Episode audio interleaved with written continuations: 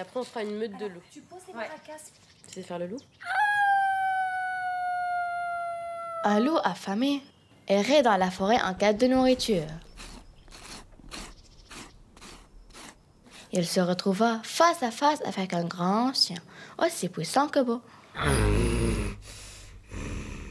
Il aurait bien attaqué, mais le dog était de haute taille. Aussi le loup préféra-t-il l'aborder humblement.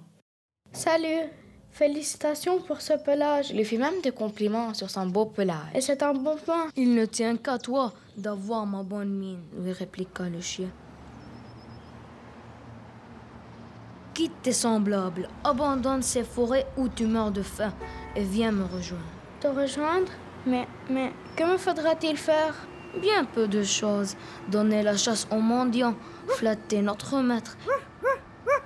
Il te donnera en échange autant de nourriture que de caresses. Le loup, dont la faim tenaillait le ventre, n'en croyait pas son bonheur. Et, sans plus attendre, il se mit en route avec le dog.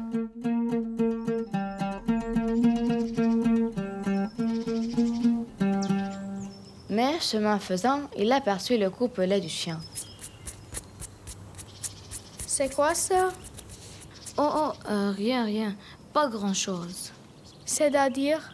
C'est à cause du collier avec lequel je suis attaché. Attaché? Dit le loup. Tu ne cours donc pas où bon te semble? Pas toujours, mais qu'importe. À mes yeux, cela importe bien plus que tout au monde. Et pour ce prix-là, je te laisse tes repas et même les plus grands trésors. Sur ces mots, le loup s'enfuit vers la forêt, où l'on prétend qu'il rôde encore.